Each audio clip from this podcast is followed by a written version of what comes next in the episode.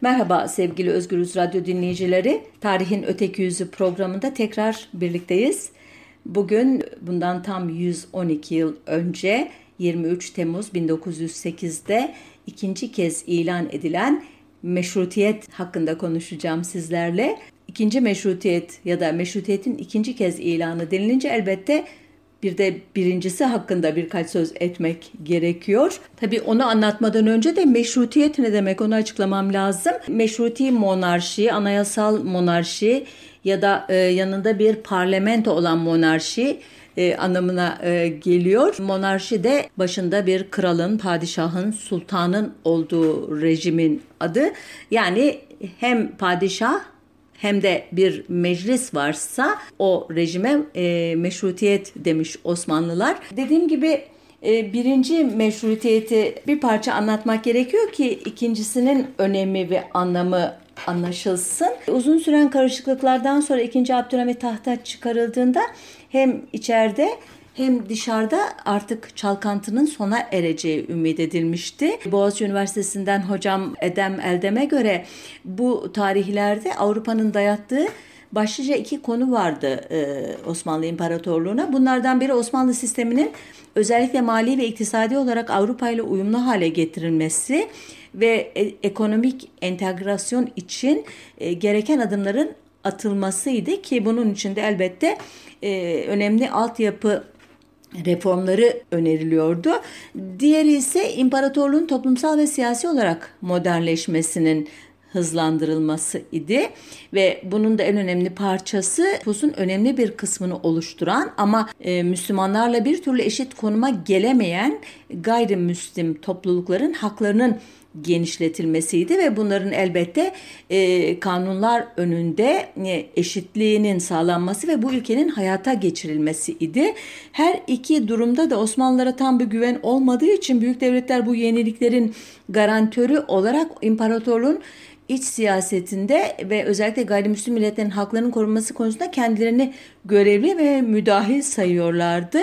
Ee, Kırım Savaşı'nın ardından toplanan 1856 Paris Konferansı'ndan 20 sene sonra umulan tekrar böyle bir müdahale ve kontrol ortamının oluşturulmasıydı ki böylece tırnak içinde söylüyorum bir müddettir başı boş bırakılmış olan Osmanlı İmparatorluğu'nun tekrar toparlanacağı özellikle de Rumeli vilayetlerindeki gayrimüslim nüfusun emniyete alınacağı umuluyordu. Neden toparlanması isteniyordu derseniz de elbette Avrupalı e, e, büyük devletlerin özellikle e, Britanya İmparatorluğu'nun e, esas meselesi Rus Çarlığına karşı e, boğazları oradan Süveyş kanalı yoluyla Hindistan'daki sömürgelere giden yolun güvenliğini sağlayacak bir nevi bu yol üzerinde bekçilik yapabilecek e, bir e, yapının, siyasi yapının ayakta tutulması idi. Bu amaçlarla Britanya öncülüğünde Osmanlı İmparatorluğu bir konferansa razı edildi. Ancak konferansın hazırlık toplantısına Osmanlı İmparatorluğu'nun bir temsilci göndermesine bile izin verilmedi. Yine de dönemin güçlü adamı Abdülhamit'i de e, tahta geçiren ekibin başındaki Sadrazam Mithat Paşa konferansı Batı müdahalesinden kurtulmak için bir fırsata dönüştürmek e, açısından kararlıydı. Bu amaçla yıllardır hayalini kurdu ama bir türlü fiyaliyata geçiremediği anayasayı yani kanunu esasiyi, esas kanunu kullanmayı düşünüyordu. E, yine temeldeme göre Mithat Paşa bir taşla iki kuş vuracaktı. Bir taraftan ikinci Abdülhamit'i yerine geçirdiği 5. E, Murat'a bir türlü ilan ettiremediği ancak e, işte muhtemelen Abdülhamit'e tahta geçirirken ağzından bu konuda bir söz aldığı anayasayı e, kabul ettirerek Avrupa ile ilişkileri de bir düzeltmeye gidecekti ve bu konudaki ciddiyetini ve kararlılığını gösterebilecekti ve elbette bütün bunları başarması sonucunda da e, siyasi gücünü ve itibarını pekiştirecek ve muhtemelen e, Temeldem'e göre ülkeyi gurur kırıcı dış müdahale ve murakabeden, denetlemeden kurtaracaktı. Kanunu esası padişah tarafından atanan ve Mithat Paşa'nın yönlendirdiği bir Cemiyeti Mahsusa e, adlı özel kurulun eseri olarak ortaya çıktı. Bazı kaynaklara 28 kişi, bazı kaynaklara göre 37 kişiden oluşuyordu bu heyet e, ve heyetin 6 üyesi de gayrimüslimdi. Bazı araştırmacılara göre 1791 e, Polonya, 1814 Fransa, 1831 Belçika ve 1850 Prusya anayasalarından esinlenerek bazı araştırmacılara göre ise 1797'de Velesti Nerigas adıyla tanınan Yunan asıllı Osmanlı vatandaşı Rigas Fereos'un kaleme aldığı anayasadan esinlenerek hazırlanmıştı ilk e, taslak. Bu taslakta halkı temsil eden bir kurucu meclis yoktu. E, yani bir heyet hazırlıyordu. Bu açıdan bir halk iradesini yansıtmıyordu. Daha sonradan e, bir halk oylamasına da e, sunulmamıştı bu taslak. Sonuç olarak padişahın tek yanlı bir işleminden doğmuş bir e, fermandı. 119 maddeden oluşan bu ferman saltanat ve hilafet hakkının Osman oğulları soyuna ve bunun en büyük evladına ait olduğunu belirterek padişahın sonsuz olan yetkilerini sınırlamak yerine pekiştiriyor.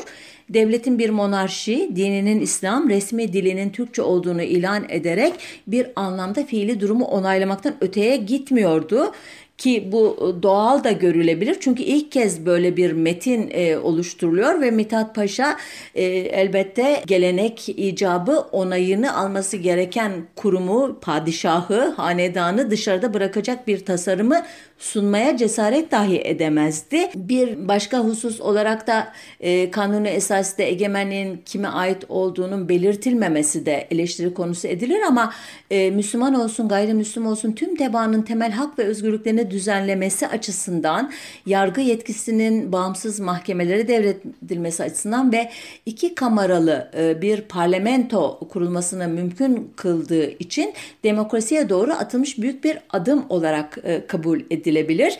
Bu iki kameranın adı e, Heyeti Ayan ve Heyeti Mebusan idi ki adından anlamışsınızdır. İlki Ayan denilen e, yarı feodal e, e, beylerin e, oluşturduğu bir meclis. Diğeri de mebusların, vekillerin e, oluşturduğu bir meclis ki iki dereceli seçimler ve seçmen olmak için gereken şartlar itibarıyla da erkeklere itibarlı işte eşraf takımına e, meclise girme olanağı sağlayan bir e, yapı söz konusu. Bu ikisinin toplamı da Meclisin Umumi adıyla e, anılacaktı.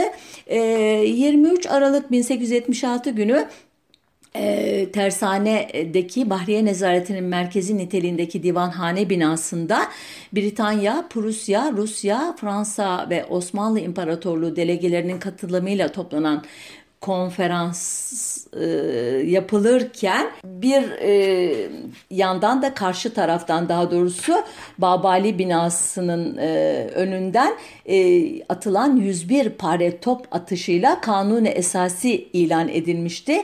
Konferansa başkanlık eden Hariciye Nazırı Saffet Paşa top atışlarını duyar duymaz ayağa kalkarak diğer delegelere gururlu bir şekilde yeni bir dönemin başladığını müjdelemişti.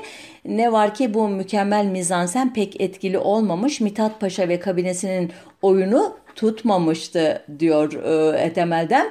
Yabancı delegeler istiflerini bozmadan müzakerelere devam etmiş. Anayasanın ilanının Balkanlarda alınmasını istedikleri ciddi ve acil tedbirlerin gerekliliğini hiçbir şekilde ortadan kaldırmadığını ifade etmişlerdi. Ee, hiç tahmin etmediği bu tepki karşısında ise Mithat Paşa stratejisini değiştirmek zorunda kalmıştı. Bu açıdan 18 Ocak 1877 günü padişahın iradesiyle toplanan 200 kişilik bir meclisi umumi konferansın bütün taleplerini geri çevirecekti ki bu talepler Sırbistan ve Karadağ bağımsızlığın tanınması, Bulgaristan ve Bosna Hersek'e özgürlük verilmesini de içeriyordu. Böylece e, batılı ülkelerle e, bütün e, köprüler e, atılmıştı e, ki 20 Ocak günü 9 oturumdan sonra çalışmalara son veren konferans heyeti de dağılmış. Son barış ümitleri suya e, düşmüştü.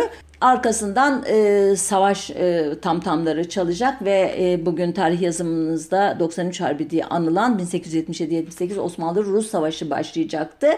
E, bu e, savaşın e, hikayesini anlatmayacağım. Bir başka programda belki değiniriz. Sonuçta savaş e, Osmanlı İmparatorluğu'nun aleyhine gelişince 2. Abdülhamit bunları bahane ederek 14 Şubat 1878'de e, meclisi e, tatil edecek ve kanun esasiyi yürürlükten kaldırarak katı bir istibdat rejimine yönelecekti.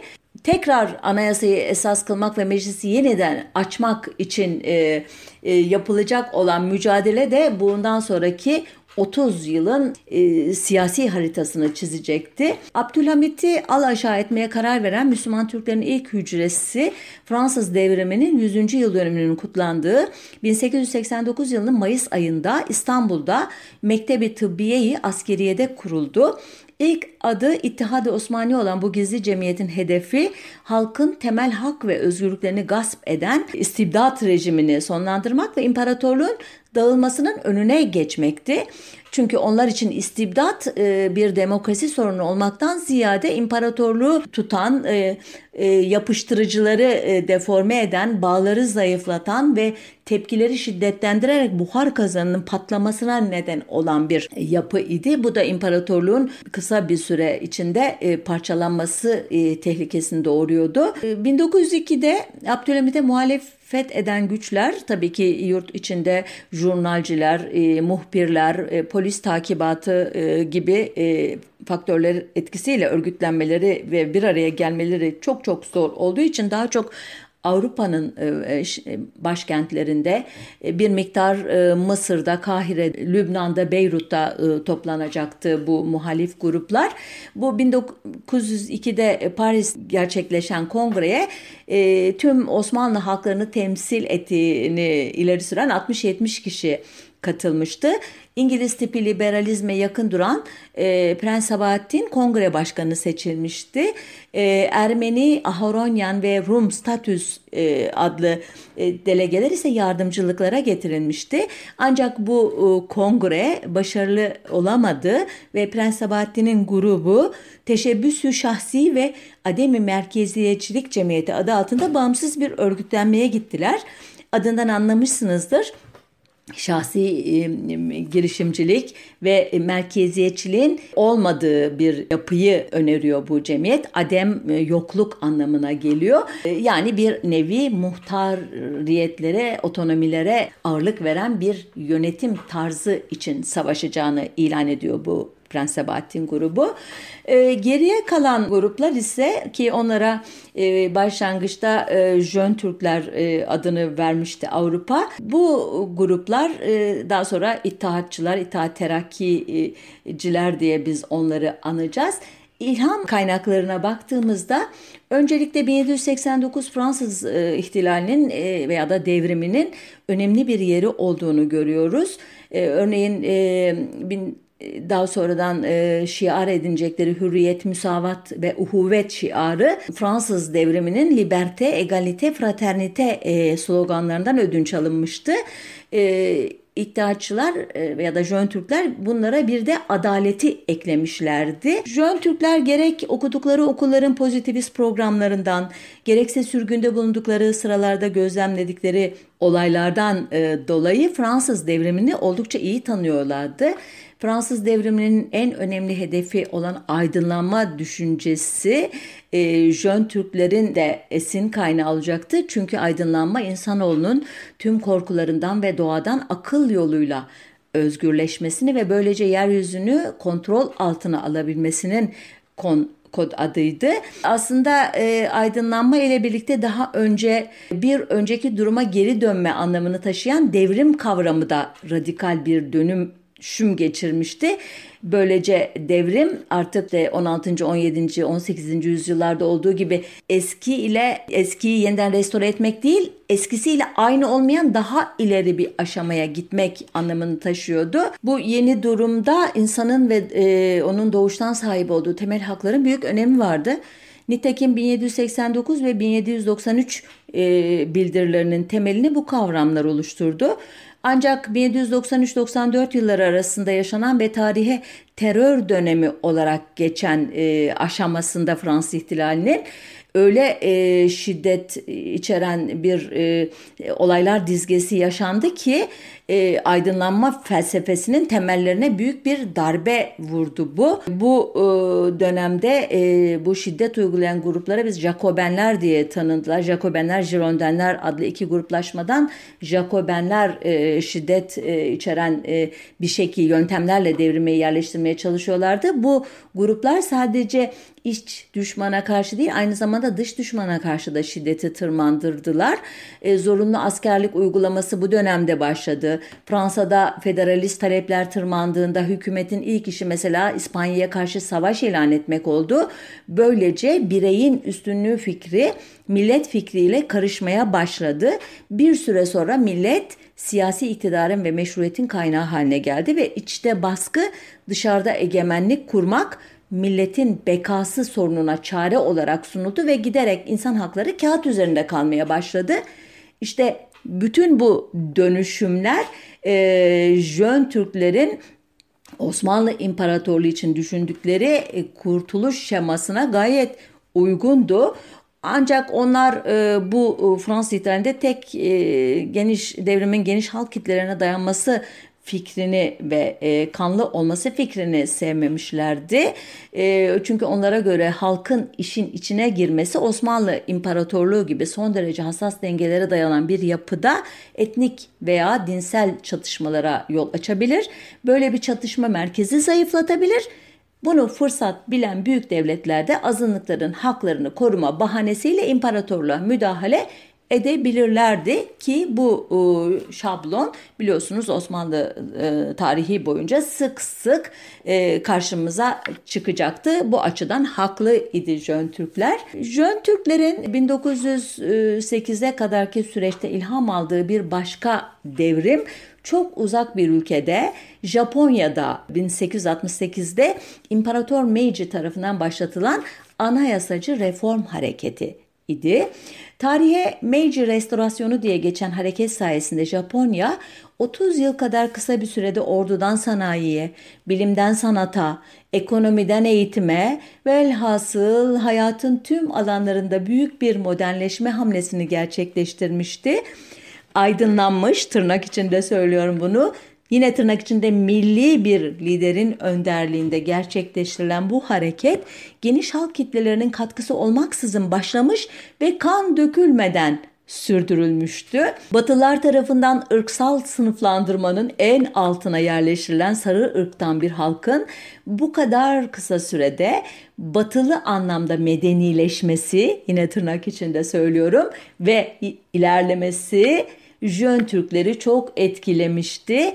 E, Jön Türklerin halksız ve kansız Japon modeline hayranlığı 1904'te Japonların toprak talebiyle Rusya'ya savaş ilan etmesi ve 1905'te e, savaştan galibiyetle ayrılmasıyla iyice pekişecekti. Olay etkileyiciydi çünkü Japonların yendikleri Ruslar Osmanlıların, Türklerin kadim düşmanıydı. E, hep biliyorsunuz e, Rusların, e, Rus Çarlığı'nın sıcak denizlere inme hayali kurdu ve bu açıdan Osmanlı İmparatorluğu'nu en büyük düşmanı olarak konumlandırdığı konusunda bizim resmi tarihçiler tarafından beynimize zerk edilmiş bir bilgi vardır. İkincisi Japonya aynen Osmanlılar gibi Asyalı bir güçtü. Yendiği Rusya ise kendini Avrupalı sayıyordu. Bu açıdan da Jön Türkler açısından bir referans kaynağı olabilirdi. Üçüncü olarak da Japonya küçük bir ada ülkesiydi. Rusya gibi iki kıtaya yayılmış bir devi güçlü ordusu ve donanması olan bir devi yenmişlerdi ki bu açıdan e, Jön Türkler için çok saygı uyandıran bir devrim hareketiydi ki devrim demek bence abartılı olur. Bir e, major restorasyonu e, terimini kullandığımı fark etmişsinizdir. Zamana yayılmış, çok uzun sürede gerçekleştirilmiş bir dönüşümler silsilesiydi ama e, literatüre Japon devrimi olarak geçtiği için ben de bu terimi kullanmakta sakınca görmedim. Gelelim o e, Jön Türklerin, İttihatçıların esinlendiği bir başka olaya Rusya e, dedim ya e, Osmanlı Devleti'nin tarihsel düşmanı idi ancak pek çok açıdan da Osmanlı Devleti'nin Osmanlı toplumuna benzer yanları vardır Rusya'nın da. Öncelikle o günkü algıya göre söylüyorum her ikisi de eski ve köklü medeniyetlerin üzerine kurulmuştu. Her ikisi de şanlı bir tarihten sonra yenilgiler ve başarısızlıklarla tanışmıştı. Her ikisi de halklarının özgürlük taleplerine kulaklarını tıkayan despot monarklar yüzünden kaosa ve çürümeye mahkum olmuşlardı.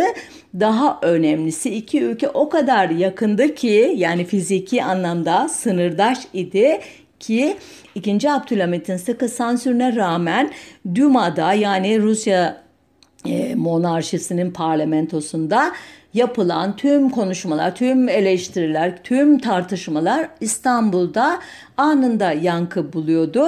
E, Duma'nın e, Türk kökenli üyelerinin ateşli konuşmaları sayesinde Jön Türkler arasında sosyalist fikirlere sempati bile başlamıştı. Biraz daha Ruslarla ilişkin ayrıntılı bilgi verirsem Rus halkı ile Romanov hanedanı arasındaki iplerin kopmasına e, biraz önce sözünü ettiğim Rus-Japon savaşında yaşanan başarısızlıklar neden olmuştu. E, Japonların henüz galibiyetlerini ilan etmedikleri 9 e, Ocak 1905'te Çar'ın istifasını isteyen halka Çar'ın muhafızları ki koşaklar, kazaklar, kazak birlikleri adıyla onları duymuşsunuzdur sık sık ateş açtılar ve binlerce kişi öldü, binlerce kişi yaralandı. Tarihe kanlı pazar diye geçen bu olaydan sonra kitlesel şiddet tüm ülkeye yayıldı. Devrim diye adlandırılacak gelişmeler ancak e, 1906 Temmuz'unda yenilgiye uğratılabildi. Dağıtılan devlet dümasının üyeleri Finlandiya'nın Vyborg şehrinde toplandılar ve halkı e, Duma yeniden toplanıncaya kadar devlete vergi vermemeye ve askere gitmemeye çağıran ünlü manifestolarını ilan ettiler. İşte bu manifesto Jön Türklerin yayın organı Şurayı Ümmet'te kelimesi kelimesine yayınlandı ki buradan da anladığımız kadarıyla e, geleceğin ittihatçıları e, Rusya'daki gelişmeleri e, anı anına takip ediyorlardı.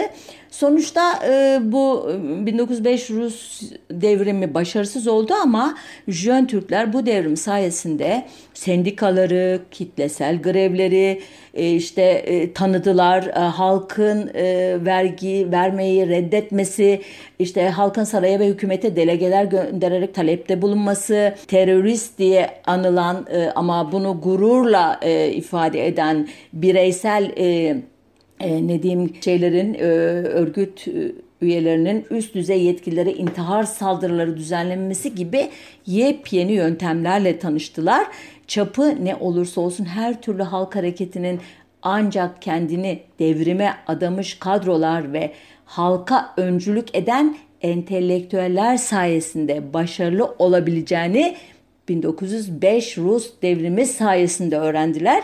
Ancak Ruslardan asıl henüz olgunlaşmamış bir parlamenter sistemin sürdürülmesinin ancak parlamento dışı teşkilatlanmalarla mümkün olduğunu öğrendiler. Çünkü milyonlarca kişilik orduya komutanlık eden Çar'ın kalbine korku düşüren ve onu işçilere ve köylülere taviz vermeye zorlayan kitlelerin öfkeli patlaması değil, bir avuç teröristin bombalarıydı.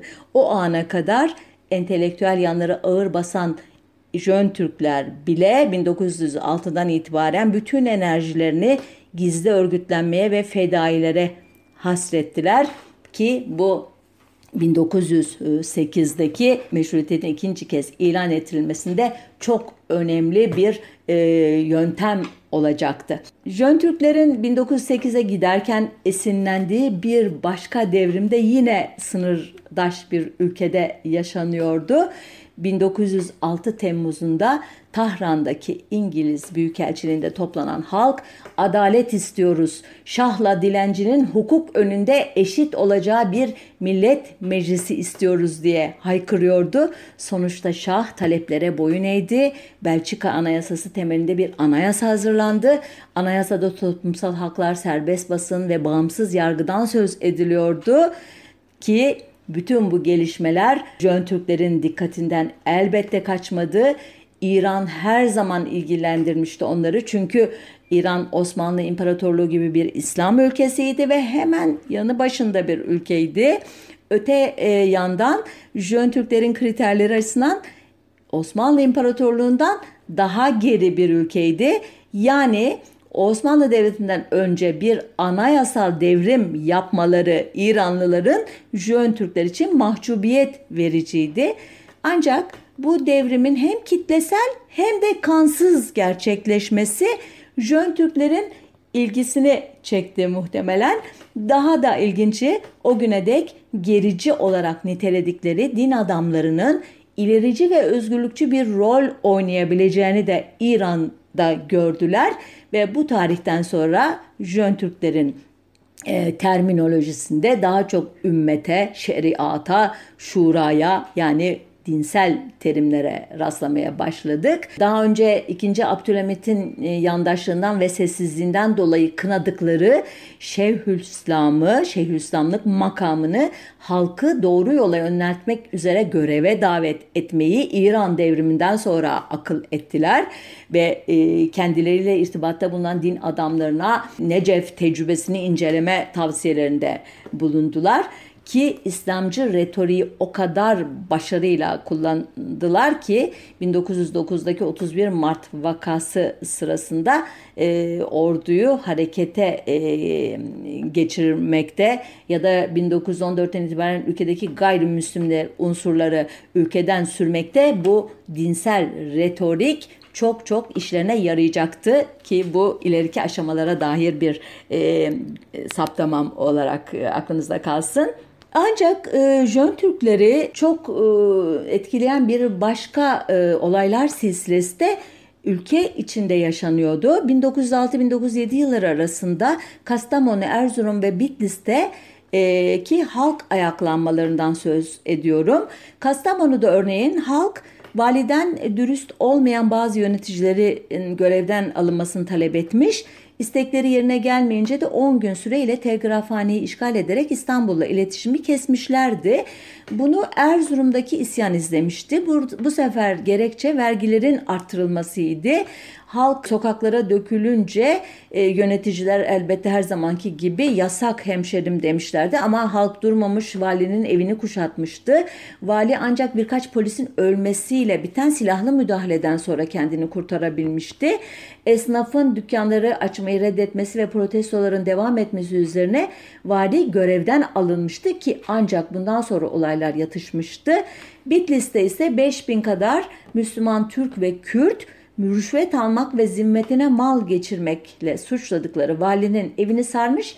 Vali kaçmış ama isyan ancak isyanın lideri öldürüldükten sonra bitirilebilmişti.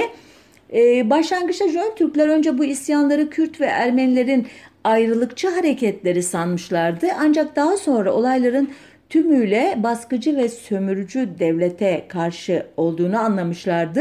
Özellikle e, etnik açıdan son derece hassas bir durumda olan Erzurum'da Hristiyan ve Müslüman unsurların birbirine düşmeden sadece vergi ve yönetimsel haksızlıklara karşı odaklanması onlar için çok öğretici olmuştu. Tekim olaylardan sonra İttihatçıların e, ideologlarından Ahmet Rıza Bey sadece Kastamonu ve Erzurum'un Müslüman Türk isyancılarının başarısını kutlamış. Ee, bazı iddiaçılar benzer isyanları imparatorluğun diğer bölgelerine yaymayı önerdiğinde de isyanların avami yanını görmezden gelmişti ama lideri kim olursa olsun Jön Türkler halkın artık tahammülünün kalmadığını anlamışlar ve 2. Abdülhamit'i devirmek için daha da cesaretlenmişlerdi.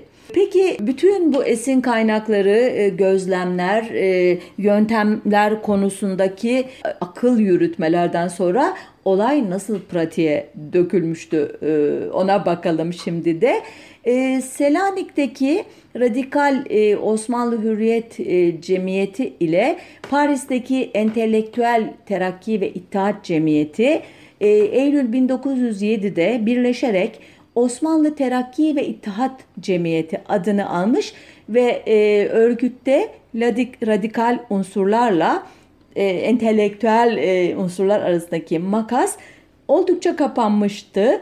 Yeni cemiyet Makedonya'daki ayrılıkçı ve milliyetçi hareketlerden özellikle de Yunanlılar ve Bulgarlardan çok e, şey öğrendi bu e, etnik gruplar devrime adanmış 10-15 kişilik silahlı köylü grupları e, vasıtasıyla mücadele yürütüyorlardı. Bu tip örgütlenmenin ne kadar hayati olduğunu iddiaçılar e, Balkanlarda öğrendiler. Ancak işbirliği yaptıkları e, Makedon dahili örgütünden farklı olarak e, Müslüman Türk köylülerinin örgütlenmesinde e, ağırlığı köylülere değil askeri kadrolara verdiler ki diğer e, saydığım e, örgütlenmelerde halk e, kesimleri ağırlıktaydı. Öyle ki 1895'ten beri bu tür örgütlenmelere karşı çıktığı için genç subaylarca ağır eleştirilere uğrayan Ahmet Rıza Bey bile genç Osmanlı subaylarına çete teşkili lüzumuna dair mektup başlıklı böyle e, mektuplar yazacak kadar bu yönteme e, inanır olmuştu. Özellikle Manastır, Resne, Ohri, Üsküp, Gevgili, Edirne, Kosova, Drama gibi merkezlerde ikinci ve üçüncü ordunun kadrolarının yer almadığı tek bir toplantı, tek bir gösteri, tek bir ayaklanma bile yaşanmayacaktı. Cemiyetin fedaileri 1908 Haziran'dan itibaren Balkanlarda tam bir terör estireceklerdi. Onlarca kişiyi cemiyete karşı çıkmak veya hafiyelik yapmak gibi gerekçelerle öldüreceklerdi. Ama sadece fedailer değil, cemiyetin milli taburlar ve alaylar adını verdiği birlikler ve Makedon dahili teşkilatının sol kanadının çetecileri de askeri ayaklanmayla ilgisi olmayan bir sürü eylemler geçirecekti hayatta. İttihatçıların bu yöntemi çok sevdikleri 1908 sonrasında gerçekleştirecekleri suikastlerden de anlaşılıyordu. Bu aşamada resmi tarihimizin neredeyse hiç anlatmadığı ama benim defalarca da atıfta bulunduğum bir başka ilişkinin de hayati rolü vardı. Abdülhamit'in Müslüman Türk muhalifleri İttihat ve Terakki Cemiyeti'nin örgütlenirken Rusya'daki Narodnik hareketinden ki e, Narodnik demek terimi halka doğru anlamını taşıyor. Bu hareketten etkilenen Ermeniler ise 1887 İsviçre'de kurulan Marksist Hınçak Cemiyeti ile 1890'da Tiflis'te kurulan milliyetçi sosyalist eylemleri harmanlayan Taşnak Sütyun ya da Ermeni Devrimci Federasyonu bir diğer adıyla bu yapıda örgütlenmişlerdi. 1894-1896 e, arasında Doğu e, vilayetlerinde ve İstanbul'da, Trabzon'da hatta bazı Orta Anadolu şehirlerinde yaşanan bir dizi e, olay, çatışma e, sırasında e, bazı kaynaklara göre e, 80 bine, 100 bine yakın e, Ermeninin hayatını kaybetmesi üzerine büyük devletlerin Osmanlı Devleti'ne müdahale etmesinden korkan Jön Türkler Ahmet Rıza Bey ve Doktor Nazım aracılığıyla Hınçak Partisi'ne Doğu bölgelerindeki reform taleplerinden vazgeçmelerini önermişlerdi. Benzer temaslar e, Tunalı Hilmi Bey vasıtasıyla Cenevre'deki Taşnaklar nezdinde de yapılmıştı. Aslında Ermeni tarafı geri adım atmak istemiyordu ama Jön Türklerin İstanbul'daki merkezlerinin 1897'de Abdülhamit tarafından basılması üzerine geri adım atmaya karar verdiler. İki e, tarafta e, tek başına 2. Abdülhamit'i al aşağı edemeyeceklerini anlamışlardı çünkü. 1905'te e, Abdülhamit'e karşı düzenlenen başarısız suikastı İttihatçıların destekleyip desteklemedikleri hala açıklığa kavuşmadı. Ancak 27-29 Aralık 1907'de Paris'te yapılan kongrede Anadolu'da yaygın bir teşkilatları ve etkinlikleri olmayan İttihatçıların Ermenilerle temasa geçtiğine dair belgeler var. Jön Türklerin 1902 ve 1907 kongrelerine de katılmamış katılmayan Hınçak Partisi e, ittifak teklifini geri çevirmişti ancak Taşnaklar kabul edecekti. İttifakın temel hedefleri mevcut rejimin devrilmesi ve meşruti bir yönetim kurulmasıydı. 9-12 e, Haziran 1908 tarihlerinde İngiltere Kralı 7. Edward ile Rus Çarı 2. Nikola'nın bugün Estonya'nın başkenti Tallinn olan adı Reval şehrinde bir araya gelmesi bir dönüm noktası olarak itaatçı tarih yazımında karşımıza çıkar. Bu buluşma itaatçı liderlerde özellikle de Rezneli Niyazi Bey'de Osmanlı İmparatorluğu'nun taksimine karar verildi endişesi yaratmıştı. Ancak günümüzde Sina Akşin, İlber Ortaylı, Mehmet Hacı Salihoğlu gibi tarihçiler Reval e, görüşmelerinin ikinci meşrutinin ilanının çok önemli bir tetikleyicisi olduğunu söylerler. Ama e, Necmettin Alkan, Fikret Adanır, Orhan Koloğlu, Karolin Finkel, Mehmet Selahattin gibi araştırmacılar ise İngiliz ve Rus ve Alman arşivlerinde yaptıkları çalışmaları özetleyerek aslında Reval'de e, sadece İran ve Afgan hududu, Makedonya reformu, Girit sorunu ve Avusturya Macaristan İmparatorluğu'nun e, Avusturya sınırından Selanik limanına uzanan bir demiryolu inşası konularının görüşüldüğünü söylüyorlar. Özellikle Necmettin Alkan'a göre iddiaçılar ya samimi şekilde bu görüşmelerde Makedonya'nın Osmanlı Devleti'nden kopartılacağına inanmışlardı ya da isyanlarını meşrulaştırmak için bu toplantıyı bahane olarak kullanmışlardı. Ee, ancak hangisi olursa olsun 3 e, Temmuz 1908'de Rezneler Niyazi Bey komutasındaki kuvvetler daha çıkacak. 22 Temmuz'da Selanik'te Manyasizade Refik Bey başkanlığında toplanan İttihatçılar 23 Temmuz'da Manastır'daki İngiliz konsolosluğuna İttihat Terakki Cemiyeti'nin birkaç saat içinde meşrutiyeti yeniden ilan edeceğini haber etmişlerdi. Niyazi Bey e, Manastır'da Rum metropoliti ile birlikte halka ve ayaklanmayı bastırmak için İzmir'den sevk edilmiş birliklere birer konuşma yapacaktı. Öğleden sonra da hapishanelerin kapıları açılacaktı. Aynı gün bu konuya dair bildiriler Balkanlardaki çeşitli şehirlerde, meydanlarda okunmaya başlandı. Selanik'te İttihat Terakki Cemiyeti mensuplarından Düyon Umumiye Memuru Nesim Russo Olympus, e, özür dilerim Nesim Russo Olympus meydanında büyük bir kahvede halka seslendi. Ardından Bulgar, Rum, Ulah çeteciler, Arnavut haydut ve eşkıyalar Selanik'e inmeye başladı daha birkaç gün öncesine kadar birbirini boğazını kesecek kadar e, birbirine karşı bilenmiş olan bu gruplar İttihat Terakki Cemiyeti öncülüğünde birleşiyorlar, birbirlerine sarılıyorlardı. Serez, Drama, Resne'de de benzeri kutlamalar olunca 2. Abdülhamit ertesi gün 1876 Kanuni Esasisi'nin tekrar yürürlüğe girdiğini ve derhal seçimlerin yapılacağını belirten fermanını ilan etmek zorunda kaldı. İşte bu önemli gün 23 Temmuz 1908 tarihimize e, ikinci meşrutiyet döneminin başlangıcı olarak geçti. E, 24 Temmuz e, gününden itibaren artık anayasa yürürlükte idi. 25 Temmuz günü İstanbul'un belli başlı caddeleri bayraklarla donatılmıştı. Türk, Rum, Ermeni ve Musemilerden oluşan 50 bin kadar topluluk iki bando eşliğinde Babali'ye e, yürüyordu. Sadazam e, Halim e, Sayit Halim Paşa e, İttihat Terakki'nin liderlerinden Talat Bey'i kabul etmişti. Halk, hürriyet, müsavat, adalet, uhuvvet sloganları atarak Beyazıt'taki Harbiye nezaretine gelmişti. E, ardından e, Şeyhülislamlık makamına yöneldiler. E, kutlamalar 26 Temmuz Pazar günü de aynı coşkuyla sürdü. Bayrak ve pankartlarla süslenmiş vapurlar, sandallar, kayıklar coşkulu yolcuları bir o yana bir bu yana e, götürüyordu. E, 27 Temmuz'da Ayasofya Camii'nde büyük bir toplantı yapıldı halk sultanın mahiyetindeki bir takım yozlaşmış ve gaddar devlet yöneticilerinin istifasını talep etti.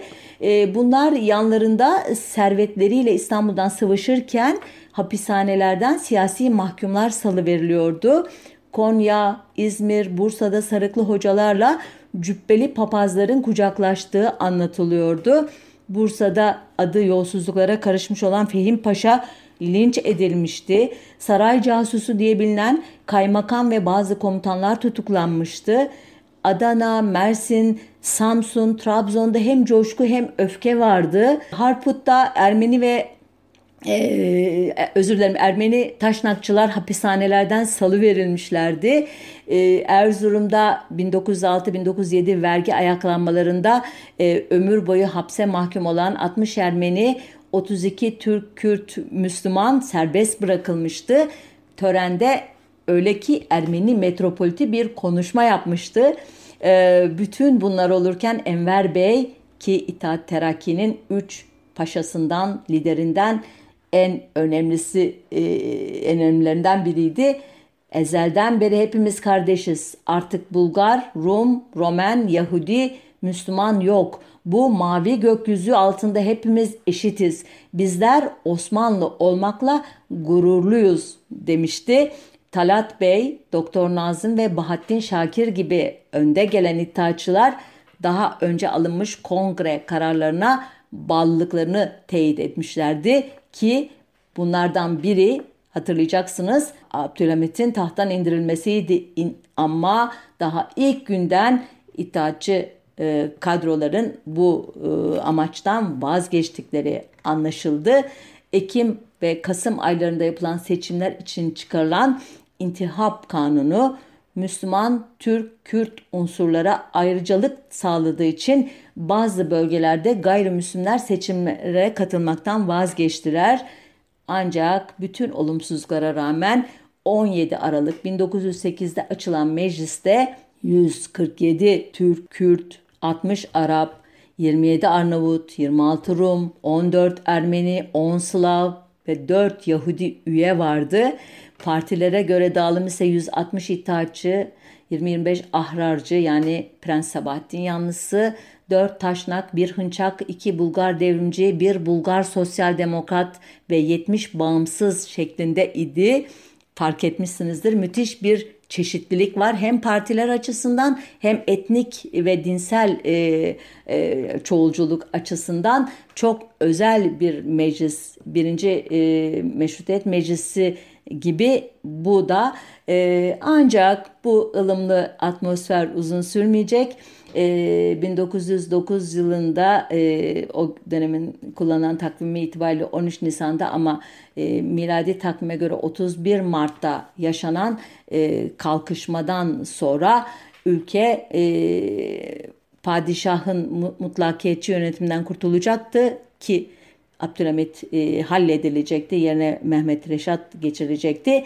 Ancak e, iktidarın ipleri e, perde arkasından da olsa kendini diğer etnisitelerden üstün gören milleti hakime adına göstermelik bir meclis ve ordudan aldığı destekle ülkeyi perde arkasından istediği gibi yöneten İttihat ve Terakki Cemiyeti'nin daha doğrusu onun içindeki küçük bir kliğin sultası altına girecekti. Vatandaşlık hak ve özgürlüklerini kısıtlayan yasa ve bir dizi baskıcı uygulamadan sonra 1909'u e, özür dilerim 1908'i coşkuyla karşılayan gayri Türk, gayri Müslim unsurlar bir süre sonra anayasanın eşitlikler üzerine kurulu bir toplum düzeninin garantisi olmadığını görünce Avrupa'da ve Balkanlarda esen milliyetçilik rüzgarlarının da etkisiyle İttihatçılarla 2. Abdülhamit'i alaşağı etmek için kurdukları ittifakları gözden geçirmeye başladılar ve birkaç yıl sonra da imparatorluk kaçınılmaz sonuna doğru gitti. Ee, bütün bu hikayeyi bir e, paragrafla özetlemek gerekirse bazı araştırmacılar Doğu vilayetlerindeki vergi ayaklanmalarını öne çıkararak e, meşrutiyetin ikinci kez ilanını bir halk ayaklanması e, olarak nitelemeye ve bundan da kalkarak e, devrim olarak adlandırmaya eğilimliler. Ben buna katılmıyorum. Öncelikle 1908 hazırlayan kitlesel olaylar imparatorluğun Makedonya toprakları ile sınırlıydı. Doğu vilayetlerindeki ayaklanmalar ise Jön Türklerin kontrolünde değildi. Bir başka programda belki daha detaylı şey yaparız ama dini önderlerin, onların işte şeyhlerin vesairenin kontrolündeydi ve e, şeyhler e, alandan çekilmelerini istediği zaman da derhal çekilmişlerdi. E, merkez çevre ilişkisi içerisinde e, değerlendirmek daha doğru olur gibi geliyor bana o e, ayaklanmaları. E, bir başka e, altın çizmek gereken nokta Jön Türklerin e, bu vilayetlerde örgütlenme eksikliklerinin taşnaklarla özellikle ittifak kurarak giderilmek zorunda olması da bence e, önemli. E, ama devrimin veya bu olayın karakterini anlamak açısından Jön Türklerin devrimden anladığı ile bizim devrimden veya benim devrimden anladığımın farklı olduğunun altını çizmem gerekir. Jön Türkler e, için e, tarih boyunca Yeniçerilerin yaptıkları ya da 1876'da e, 2. Abdülhamit'e 1. meşrutiyeti ilan ettiren asker sivil bürokratların e, anladığı şey devrimdi. Yani devletin içinde iktidarın e, el değiştirmesinden ibaretti. E, iddiaçılar için anayasal devrim etnik kavgaları ve ayrılıkçı hareketleri önleyerek imparatorluğu kurtarmak hatta görkemli geçmişi canlandırmak için önemliydi yoksa birey ve vatandaşlık hakları ve özgürlükler için değildi. Ve elbette e, her şeyden önemlisi e, ülkedeki e, sosyoekonomik e, yapıyı, üretim ilişkilerini, üretim araçlarının mülkiyetini e, de, veya üleşim biçimini değiştirmeyi hiçbir şekilde gündemlerine almış değillerdi. Dolayısıyla 1908 e, hareketinin yürütücülerinin aydınlanma felsefesinden beslenmelerine rağmen aydınlanmacı anlamda bir devrimden e, ziyade e, kavramın 17. yüzyılda taşıdığı anlamıyla restorasyoncu bir e, hedef için harekete geçtiklerini e, düşünüyorum. E, iddiaçıların bireyin ve vatandaşların hak ve özgürlüklerini milletin haklarına kurban ettikleri için de liberal bile olmadıklarını e, düşünüyorum. E, ancak e, bazılarının iddia ettiği gibi e, İttihatçılar başlangıçta liberal olup sonradan muhafazakarlaşmış da değiller benim için. Aksine e, bu yönelim 1908'den çok önce netleşmişti ve e, itaatçı liderlerin e, kafasında e, gayet e, e, gayrimüslim ve gayri Türk unsurları dışlayıcı e, Jacoben bir e, yönetim tarzı e, ne, e, fikri vardı. E, elbette e, herkes 1908'e e, giden e, yolu e, kendi okumalarıyla farklı bir şekilde analiz edebilir. Ama ben en azından 1908 ile ilgili anlatılarda devrim terimini kullanmak yerine bir restorasyon çabası olduğunu hatırlatmayı bir borç biliyorum. 24 Temmuz daha sonraki e, e, dönemlerde e, önemli bir dönemeç olarak anılmayı ise elbette hak ediyor. Biz de zaten sürekli bu tarihin öncesine ve sonrasına atıfta bulunan programlar yaparak e, ve her konuşmamızda neredeyse bu önemli olaya referans vererek önemin altını çiziyoruz diye düşünüyorum. Evet e, burada noktalayayım programı. E, haftaya bir başka konuda buluşmak üzere e, sağlıklı ve mutlu günler dileyim sizlere. Hoşçakalın.